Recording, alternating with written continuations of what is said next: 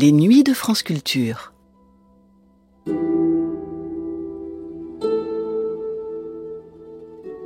Les nuits de France Culture, une mémoire radiophonique.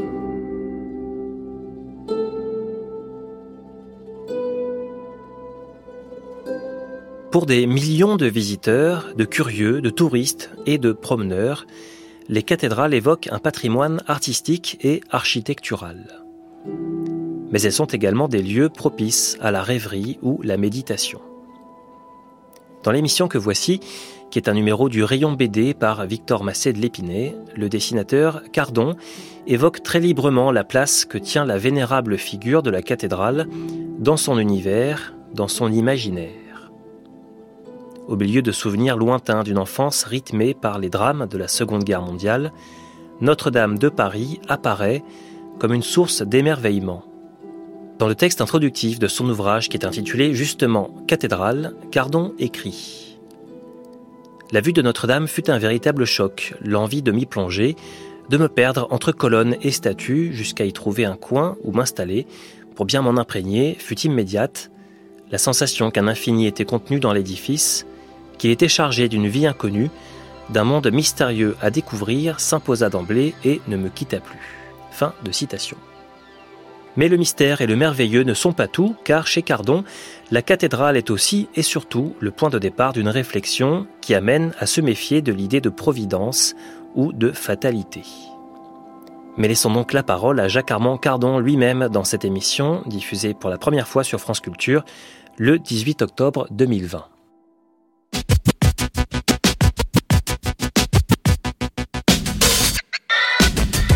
Le rayon BD, Cardon, un dessinateur monumental.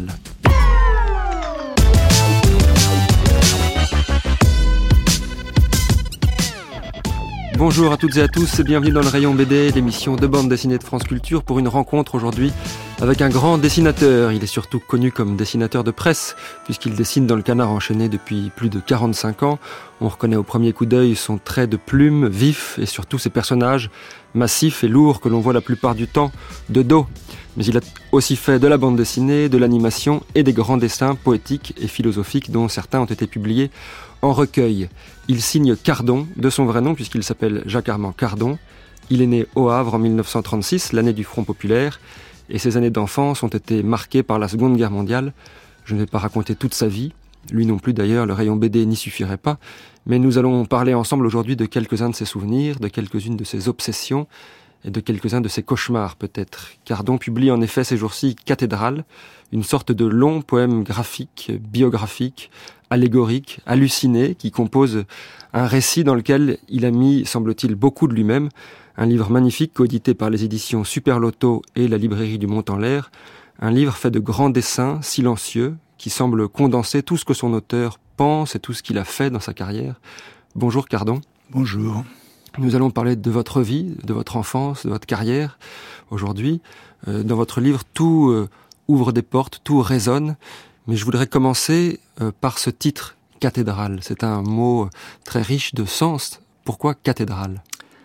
Parce que la cathédrale, telle que je l'ai vue la première fois à Paris, dans les années 40, et surtout à la Libération, où j'avais pris quelques distances avec la condition humaine, enfin, non pas, j'avais compris un, peu certaines choses, la, la vue de la cathédrale m'avait fort impressionné quand même. Et il fallait que j'en tire quelque chose. La, guerre nous avait tellement éparpillés que il fallait regrouper quelque chose dans un, dans un récipient. Et cathédrale, la cathédrale de, Notre-Dame de Paris, s'est imposée à moi euh, directement, comme c'était dans euh, dans ce monument-là, dans ce récipient, en quelque sorte, où j'ai pensé que la cuisine, enfin le, le, le la cuisine, ce que j'avais l'intention de dire, ce que, ce que, ce que la, la, vie me forçait encore à dire pour me, pour m'en débarrasser en quelque sorte, allait trouver son, son espace dans ce que représentait cette, cet énorme bâtiment que Victor Hugo avait lui aussi trouvé impressionnant. Donc c'est un livre récipient, un livre monument aussi, puisque il a été euh, comme les cathédrales, comme Notre-Dame de Paris, Oui, on- patiemment, longuement bâties. c'est ça. Alors on appelle ça un palimpseste, hein, c'est ça. On efface, on efface sur le, le parchemin les écritures ou le dessin qu'on avait fait la première fois pour euh, pour y mettre autre chose. Et là, c'est un peu ce que j'ai fait. Il y avait des choses dans la cathédrale de, de Victor Hugo qui me qui me plaisait, bien entendu, c'est important, son, son livre est important, et quelque chose qui me déplaisait, à savoir le, le fameux Ananké. La, la La fatalité, fatalité, en quelque sorte, graffiti que- prétendait avoir vu, rencontrer, gravé dans la pierre,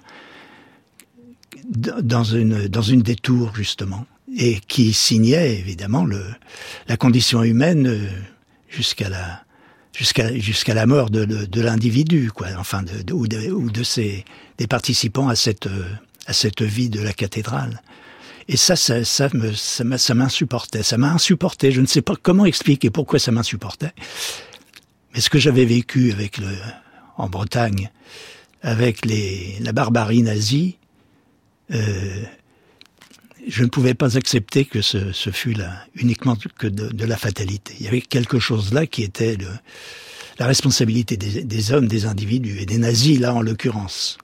Cette- ce livre cathédrale est une œuvre à clé euh, qui raconte, qui contient euh, toute votre vie, je l'ai dit, tout de, enfin, un certain nombre de vos obsessions, de vos cauchemars qu'il fallait euh, coucher sur le papier. Euh, dans un long texte introductif, vous donnez des clés euh, aux lecteurs que nous sommes, puisqu'on ne connaît pas toute votre vie a priori. C'est surtout centré sur votre enfance, très marquée par la guerre, avec en particulier la figure de votre père qui, a- qui est mort en Allemagne dans un bombardement pendant qu'il était prisonnier. 36 est aussi l'année du Front populaire. Vous êtes né dans un milieu ouvrier. Comment est-ce que le dessin euh, est arrivé dans votre vie? Ben, sans doute aussi par, euh, par la, la génétique, hérité des dons de mon père qui était un très très bon dessinateur. Il était artisan voilier de profession. Oui, oui, il était voilier. Voilier, c'est, était apprenti dans les années 20, puisqu'il était né en 1910. Apprenti dans les années 20, sorti, c'était la, la compagnie générale transatlantique qui formait des apprentis, et lui était devenu le voilier, très bon voilier, et comme savait, il était bon dessinateur, sans doute savait-il comment tailler une voile, enfin, taillant, bon, participer à ça. Et c'est, je l'ai très peu connu. Les, les souvenirs que je garde de lui sont une espèce de souvenirs de physique. Par exemple, je me souviens d'avoir monté avec lui la rue de Bretagne au Havre, l'escalier en tournevis de, de la voilerie, et les boutons de la capote me, me, me faisaient mal à la, à la jambe, la jambe, la jambe gauche donc. Et je n'osais rien dire parce que c'était mon père. Je ne disais rien et ça me faisait, faisait un peu mal quand même. Et, et on voit bien euh, dans le, ce que vous racontez, dans ce premier souvenir que vous évoquez, comment fonctionne votre livre, parce que dans cette cathédrale que vous dessinez, il y a des escaliers à vis, il y a du silence, parce que vos personnages sont, se taisent, sont silencieux. Mais il y a du, res- il y a du ressenti physique en tout cas. De l'intranquillité permanente. Cette, euh, cette portion-là, sans le père qui est là pour vous rassurer, euh, il faut avoir une résilience, hein, comme, euh, comme on dit.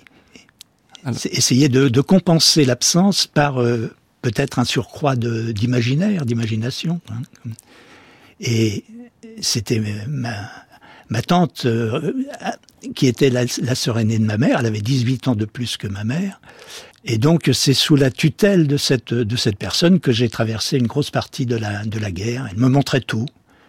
Elle m'avait montré les pendus de Rostronin, elle m'avait montré le l'homme torturé, arrêté par les Allemands et que ces Allemands avaient déposé chez le, le médecin de, Rostronin pour que pour, pourtant pourquoi? Pourquoi l'avait-il dé, dé, dé, déposé moribond chez le docteur Garnier ça je l'ignore et il avait fallu que ma tante me me cette, cette, cet homme sur, mort sur sa, sur sa table. Et c'est tout ça dont, on, dont il a fallu que je me débarrasse, enfin mettre ça noir sur blanc, sortir ça du, fond de mon de ma conscience ou de mon inconscience pour mettre ça noir sur blanc pour m'en débarrasser. C'était c'est lourd à porter. Depuis depuis 60 ans, ce livre est en, en prépa, non pas en préparation, mais ça, met longtemps à sortir. Hein. On est comme un scaphandrier qui descend soi-même pour essayer de faire remonter à la surface des épaves, des visions profondes. Alors dans les clés de lecture, il y a donc ce, ce, cette, cette, ce traumatisme de la guerre. Euh, vous avez été baladé, donc les, les, vous avez quitté euh, le nord, vous êtes arrivé à Billancourt, vous êtes reparti en Bretagne. Et en Bretagne, vous avez aussi euh, travaillé très jeune, euh, Carnot, adolescent, à 17 ans, vous étiez embauché sur les, à l'arsenal de Lorient, sur la base euh, sous-marine. Mmh. Euh, certaines planches de, de, la, de, cette cathédrale évoquent aussi cette architecture un peu blocos, comme Oui. ça, de, de Lorient. Ce, ce partage de la condition ouvrière que vous avez vécu, c'est quelque chose aussi qui vous a, qui vous a construit, qui vous a Ah bah constitué. oui, bien entendu, bien sûr, bien sûr, parce que c'est un, c'est quand même un milieu impressionnant, la, la condition ouvrière. On voit bien comment ces hommes sont sur des rails jusqu'à la retraite. On est, j'ai d'abord été apprenti, évidemment. Il fallait. Ma mère s'était remariée avec un ouvrier de l'Arsenal, qui il fallait qu'elle qu'elle ait un compagnon. Euh, elle n'était était pas était pas indépendante économiquement, et nous nous sommes retrouvés. Euh, dans une famille inconnue où il a fallu euh, s'imposer, non pas s'imposer, disons, mais enfin trouver un, une sorte de modus vivendi. Et hum, c'est là où la condition ouvrière s'est imposée d'auto- d'autorité. Hein. On, ne mégote pas dans ce, milieu-là, il faut savoir se défendre. Et, puis, c'est une culture, hein, la culture ouvrière, les, syndicats. Euh, la politique, euh, comprendre les choses, avoir affaire à la, matière brute. Hein, j'avais apprendre à faire une queue d'aronde euh, quand on est apprenti, à, la, lime, savoir euh, réparer des moteurs de, de sous-marins, etc. Tout ça, tout ça participe de la, d'une autre connaissance que la, que ce que j'avais connu euh, au Havre dans mon enfance, quoi. Et on en sort évidemment transformé, et on traîne ça toute sa vie. Hein, c'est un, on devient prolétaire et on fonctionne en prolétaire. Mais vous êtes quand même, vous en êtes quand même sorti puisque le dessin est devenu votre métier. Alors comment est-ce que ça s'est fait? Ben, c'est-à-dire que c'est, je, je n'étais pas fait pour ça. On m'a mis là pour euh, parce qu'il fallait bien, euh, il fallait, il fallait bien me donner un métier. Hein. J'étais pas, c'était, ce n'était pas mon père, cet homme. euh, et euh, il, il n'avait rien, il n'avait rien d'un artiste et il, il pouvait pas tout à fait comprendre ce que ce que je dessinais quand j'étais à l'école et que mes velléités de, de raconter des histoires, euh, c'était, je les faisais, je le faisais dans ma dans ma chambre, et jusqu'au moment où euh, Mais vous étiez artiste, vous étiez décidé à, à ah, j'ai devenir. j'ai toujours dessiné. Je, me disais peut-être tout à l'heure que le, la- comment je veux dire, le- l'exemple de mon père, euh, des, des- des dessins que j'avais, j'avais eu sous les yeux de mon père, sans le voir dessiner d'ailleurs. Mais bon, on me les avait montrés. euh, sa mère, euh, qui allait perdre son fils, s'était imposé, euh, comment dire, intelligemment, avait imposé intelligemment le respect que j'avais pour cet homme. Ça a été mon surmoi. La façon euh, qu'on avait eu de, de, de parler de lui s'imposait. C'est comme, euh, comme on dit, noblesse oblige, là en tout cas, euh, Paternité oblige. obligé. Alors c'est finalement euh, au service militaire que vous avez quitté ce- cette condition ouvrière, euh, même s'il en est resté quelque chose dans votre personne et dans votre personnalité.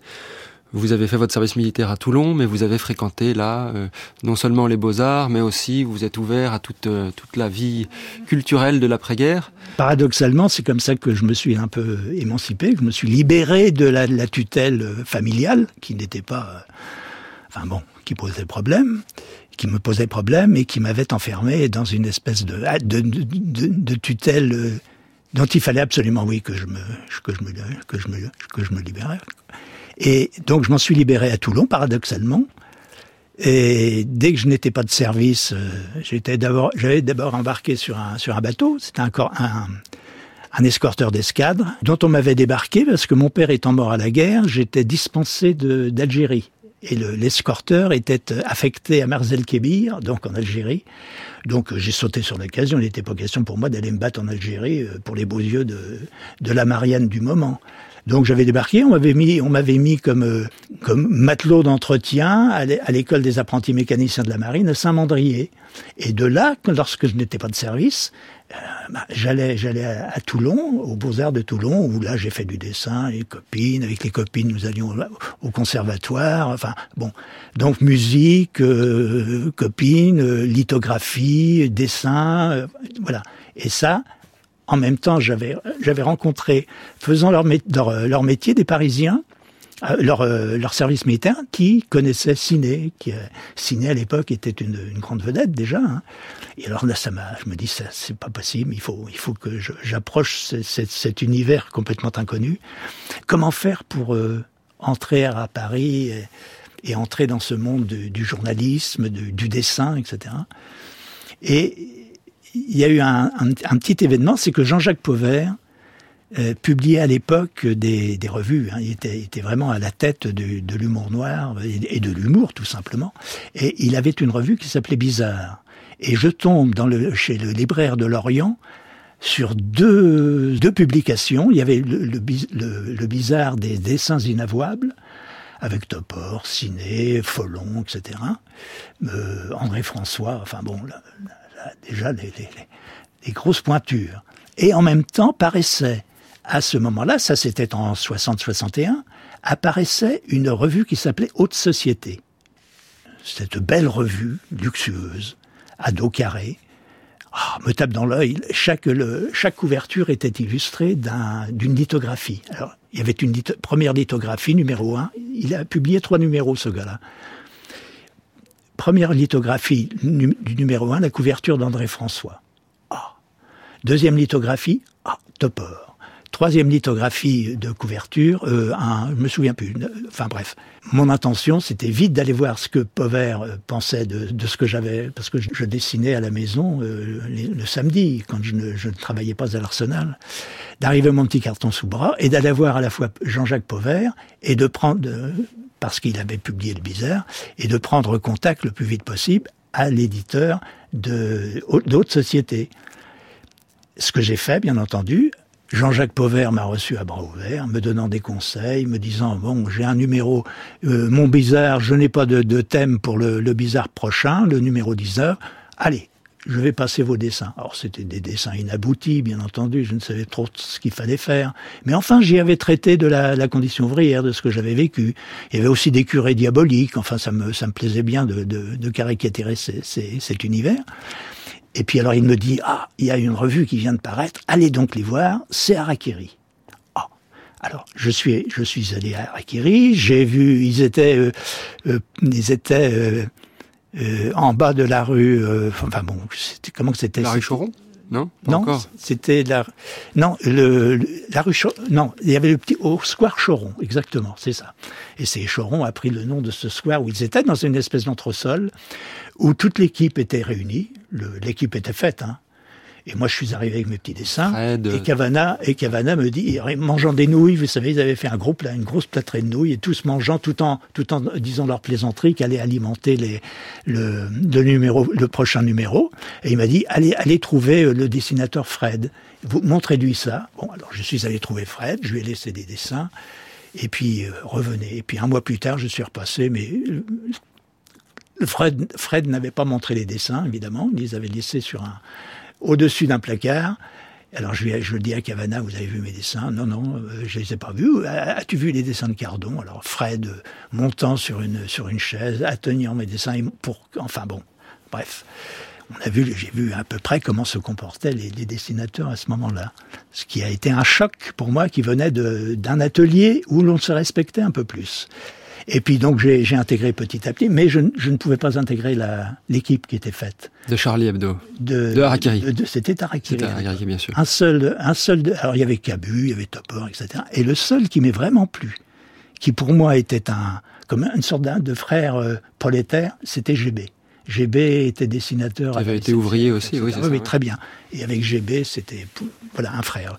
Tandis que les autres étaient pour moi des étudiants attardés qui, euh, enfin bon, qui, qui n'avait pas à dire, euh, qui n'avait en fait rien à dire de ce qui m'intéressait. Donc euh, mon, mon passage à Harakiri était épisodique.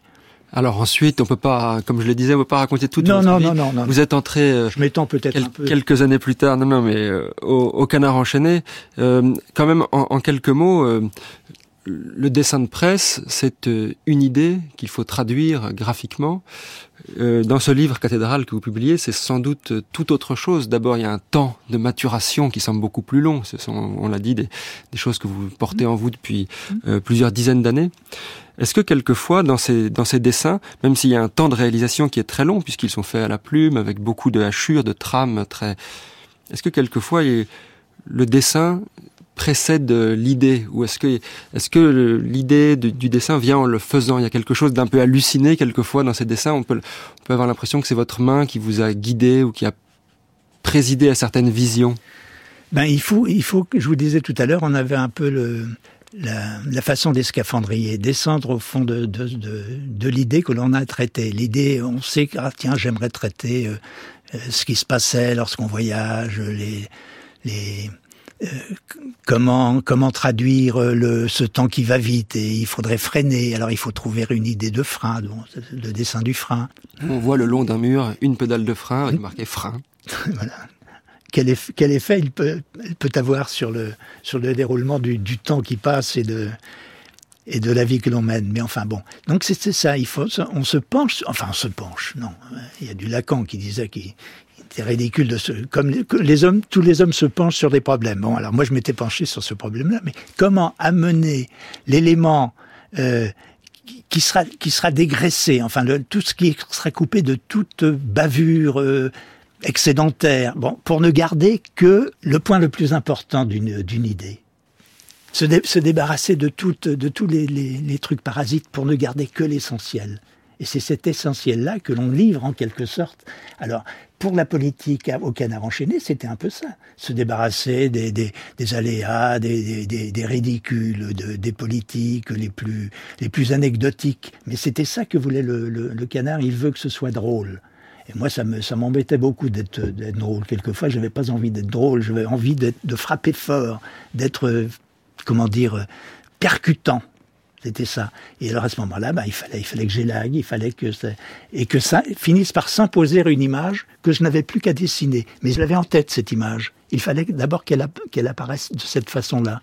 Et ensuite, on la traite, on la dessine, on, on fignole, on, se débarrasse, je sais pas quoi, de, de, d'un habit, de, d'une, d'un, truc qui n'est pas utile à la démonstration. C'est, c'est pour ça que vos personnages, notamment, sont en général, je le disais, massifs, souvent vus de dos, mais pas habillés la plupart du temps. Ce sont des, espèces de silhouettes de granit ou de. Oui, mais c'est parce que j'avais fait un peu de sculpture aussi et que je sens les, je sens les, les, les hommes chargés d'une, d'une violence, d'une force en potentiel comme ça, qui ne s'expriment que dans la, que dans la masse. Je les vois marcher, ils marchent lourdement, mais ils sont têtus. Peut-être ça vient du fait que d'origine un peu bretonne sur les bords. Il, fa, il faut pas, faut pas faillir. Alors on a maille à partir avec les choses, de même que j'ai eu maille à partir avec le, le, métal ou les ou les câbles qu'il fallait tirer pour les sous-marins la base sous-marine. Voilà. C'était des ingénieurs du génie maritime qui nous qui nous commandaient. Il fallait euh, satisfaire à, à, ces messieurs tout de même, et que le que le sous-marin ne reste pas au fond. Donc il y avait des trucs, il fallait réparer des moteurs, etc. Alors on l'a dit, ce, livre cathédrale, c'est une œuvre à clé. Vous nous avez raconté quelques épisodes de votre vie, de l'enfance. On comprend certaines figures de, de, dictateurs. On voit Hitler, on voit Staline, on voit aussi De Gaulle, on voit euh, y compris des hommes politiques actuels qui font écho à votre métier de dessinateur de presse. On voit les pieds nickelés qui sont votre enfance. Mais comme on est dans une cathédrale, il y a aussi une séquence en trois images au début où on aperçoit Jésus euh, qui arrive à cheval sur sa croix comme un peu comme un naufragé sur un radeau et qui semble prendre en stop euh, ou vous prendre en stop puisque vous êtes dans une impasse. Vous portez sur votre dos un sac de marin qui est qui montre est le rapport à votre père.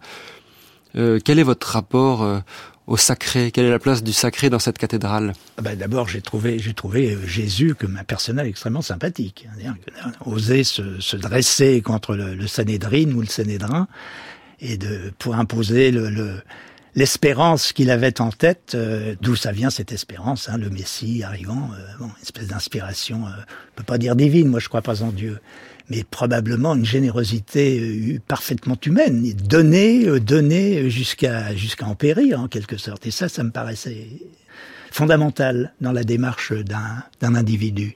Et l'individu Jésus m'a paru, bon, alors je sais pas, j'ai dû faire un peu, sans être croyant en quoi que ce soit, j'ai dû faire un peu impressionné d'abord par ma grand-mère, qui était une bretonne euh, très chrétienne. J'ai jamais, jamais rencontré de personne aussi généreuse, ne, ne, disant, ne disant jamais de mal de personne, enfin généreuse comme c'est pas possible. Voilà, c'était un univers euh, chrétien que j'ai fréquenté chez les bonnes sœurs. Nous étions réfugiés chez des sœurs de, Rolleville. Et je, je, les ai vus, ces, ces fleurs-là, sœurs-là, euh, privées de, de, romans en quelque sorte, quoi. Hein. C'était de, de, jolies sœurs euh, certaines, je devais être à 5 ans, 6 ans, amoureux de ces grandes femmes en bure, robe de bure, avec leur chapelet que, qui pour moi étaient comme des échelles vers le paradis, quoi, en quelque sorte. Non, non, ça c'était, c'est, ça a été important. Ça n'a pas été fondamental, mais ça a été important. Et Jésus, à la fin, donc il vous, il vous prend, semble-t-il, en stop à cheval sur sa croix, et puis vous le saluez de la main et vous le laissez repartir. Voilà, je le laisse partir assez, jusqu'au moment où il, il en a marre et il. Oui, parce que plus tard on le retrouve. Il se fait une perfusion parce qu'il dit ces, ces, ces hommes sont vraiment trop bêtes. Pourquoi se sacrifier pour cette, cette espèce de peuplade de, de, de sottises et de crétins? Je me retire et je fais, je, je pars, je, me retire sur mon Aventin ou, ou sur mon Transat. Enfin. Avec un panneau Basta, la couronne d'épines est accrochée au coin ça suffit des conneries. Il y a d'autres euh, planches tout à fait frappantes, en particulier une, je pense à une, une séquence aussi, puisqu'elle occupe plusieurs dessins, une séquence de cauchemar où on voit une sorte de lombrique euh, absolument gigantesque qui qui arrive, qui grimpe, qui dégouline peut-être à certains moments ou qui et puis qui semble finalement se, se nicher, s'installer dans des, sous des petites voûtes de la cathédrale, à un endroit. Alors pourquoi cette scène, euh, cette scène d'enfance? Je pense je date ça de 1942 quoi. Je suis je suis nous sommes euh, chez à l'asile et ma mère euh, Vous avez 5 ou 6 ans et ma mère me met, me met euh, en, en, non, c'était pas une maternelle parce que vraiment on n'y faisait on n'est pas, j'y ai pas appris à lire ni à, quoi que ce soit. On dessinait, on, faisait des trous autour des feuilles, enfin bon, peu, importe. Et euh, les enfants n'avaient, c'était la guerre, hein, on n'avait peu à manger. Nous, on bénéficiait de la, la nourriture des sœurs qui nous aidait pas mal, mais euh, il y avait beaucoup, il y avait un petit, un petit copain, hein, donc hein, de la classe, qui était maladif. Il était pâle, il était, il avait toujours un grand, un grand cache-nez avec des, des franges blanches en laine blanche. Il était vraiment malade. Il était mal. Il y avait quelque chose chez lui qui ne, qui n'a. Et un jour, dans la, à la récré, cet, cet enfant vomit. Il vomit, il vomit un énorme lombri qui se tornait rouge, qui se tortillant sur le, sur, sur, sur, le sol devant, devant nous, et ça m'a effrayé. Il y a eu quelque chose là qui était du domaine de la, la répulsion, quelque chose. Dans, il, cet homme, cet enfant avait en lui cette, cette bête là. Et ça m'a, j'en ai, j'en ai encore des frissons. Et donc il fallait, comme un mal, hein, hmm. comme un mal qui est qui est à l'intérieur des de, de, de, comme un ténia, quelque chose de vraiment. Alors et j'ai appris plus tard que les enfants attrapaient beaucoup ça parce qu'il grattait la terre pour jouer. Et alors, la terre sous les ongles, dans la terre, il y avait les œufs de ces, bestioles qui se développent à la chaleur, dans la tiédeur des estomacs. Et on vomit ça, il devait souffrir énormément, ça devait, voilà. Et alors ça, ça m'a, pour moi, c'est assez symbolique de ce que les hommes de malheur et de, de souffrance et de, et de mal, de mal ont en eux. Et c'est assez symbolique aussi de votre livre qui a comme ça des sortes de visions euh, euh, cauchemardesque, métaphorique, euh, en tout cas.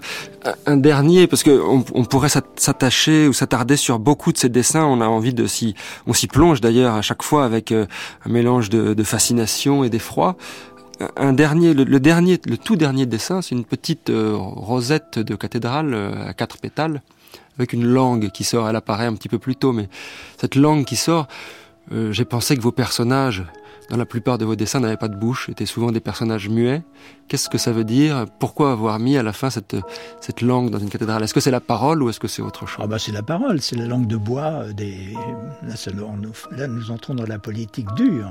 les, discours dont on nous abreuve à longueur de journée, à longueur d'information, etc. Et pour nous faire avaler, avaler ce que dont on pourrait se, se dont, on n'a pas besoin. On pourrait s'en dispenser tout de même de ces discours qui n'arrêtent pas de nous conditionner en quelque sorte. Et alors, bon, vis-à-vis de cette, euh, de, ce, trilobe d'ouverture là, de, de, la cathédrale, comme des fenêtres ouvertes sur un intérieur de cette cathédrale menaçante, dans la mesure où elle nous, cette cathédrale, c'est ce, ce, ce, contenant qui nous adresse un discours pour nous, pour nous mater en quelque sorte. Et alors évidemment, on s'en défend, bien sûr. Cette cathédrale dont on ne voit d'ailleurs euh, jamais l'extérieur, on n'a jamais une vue d'ensemble, il n'y a pas de tour, pas de clocher, pas de flèche, ce sont des murs nus, des murs austères, des murs euh, euh, effrayants. Euh, j'invite tous les auditeurs à la découvrir dans ce beau livre publié donc aux éditions Super Loto avec la librairie du Mont-en-L'air. C'est un, un, ouvrage, on n'a pas, pas, beaucoup le temps de parler de, de l'éditeur, mais on imagine que vous êtes très content, Cardon, de, du travail qui a été fait. C'est un superbe objet. C'est un superbe objet. Merveilleux. Euh, qui sera dans toutes les librairies, qui est dans toutes les librairies. Cathédrale donc de Cardon, vous trouverez toutes les références sur le site internet de France Culture, franceculture.fr. Le rayon BD c'est terminé pour aujourd'hui. L'émission était comme chaque semaine, préparée avec Pascaline Bonnet, réalisée par Alexandre Manzanares et c'est Baptiste Ménard qui nous accompagnait aujourd'hui à la technique.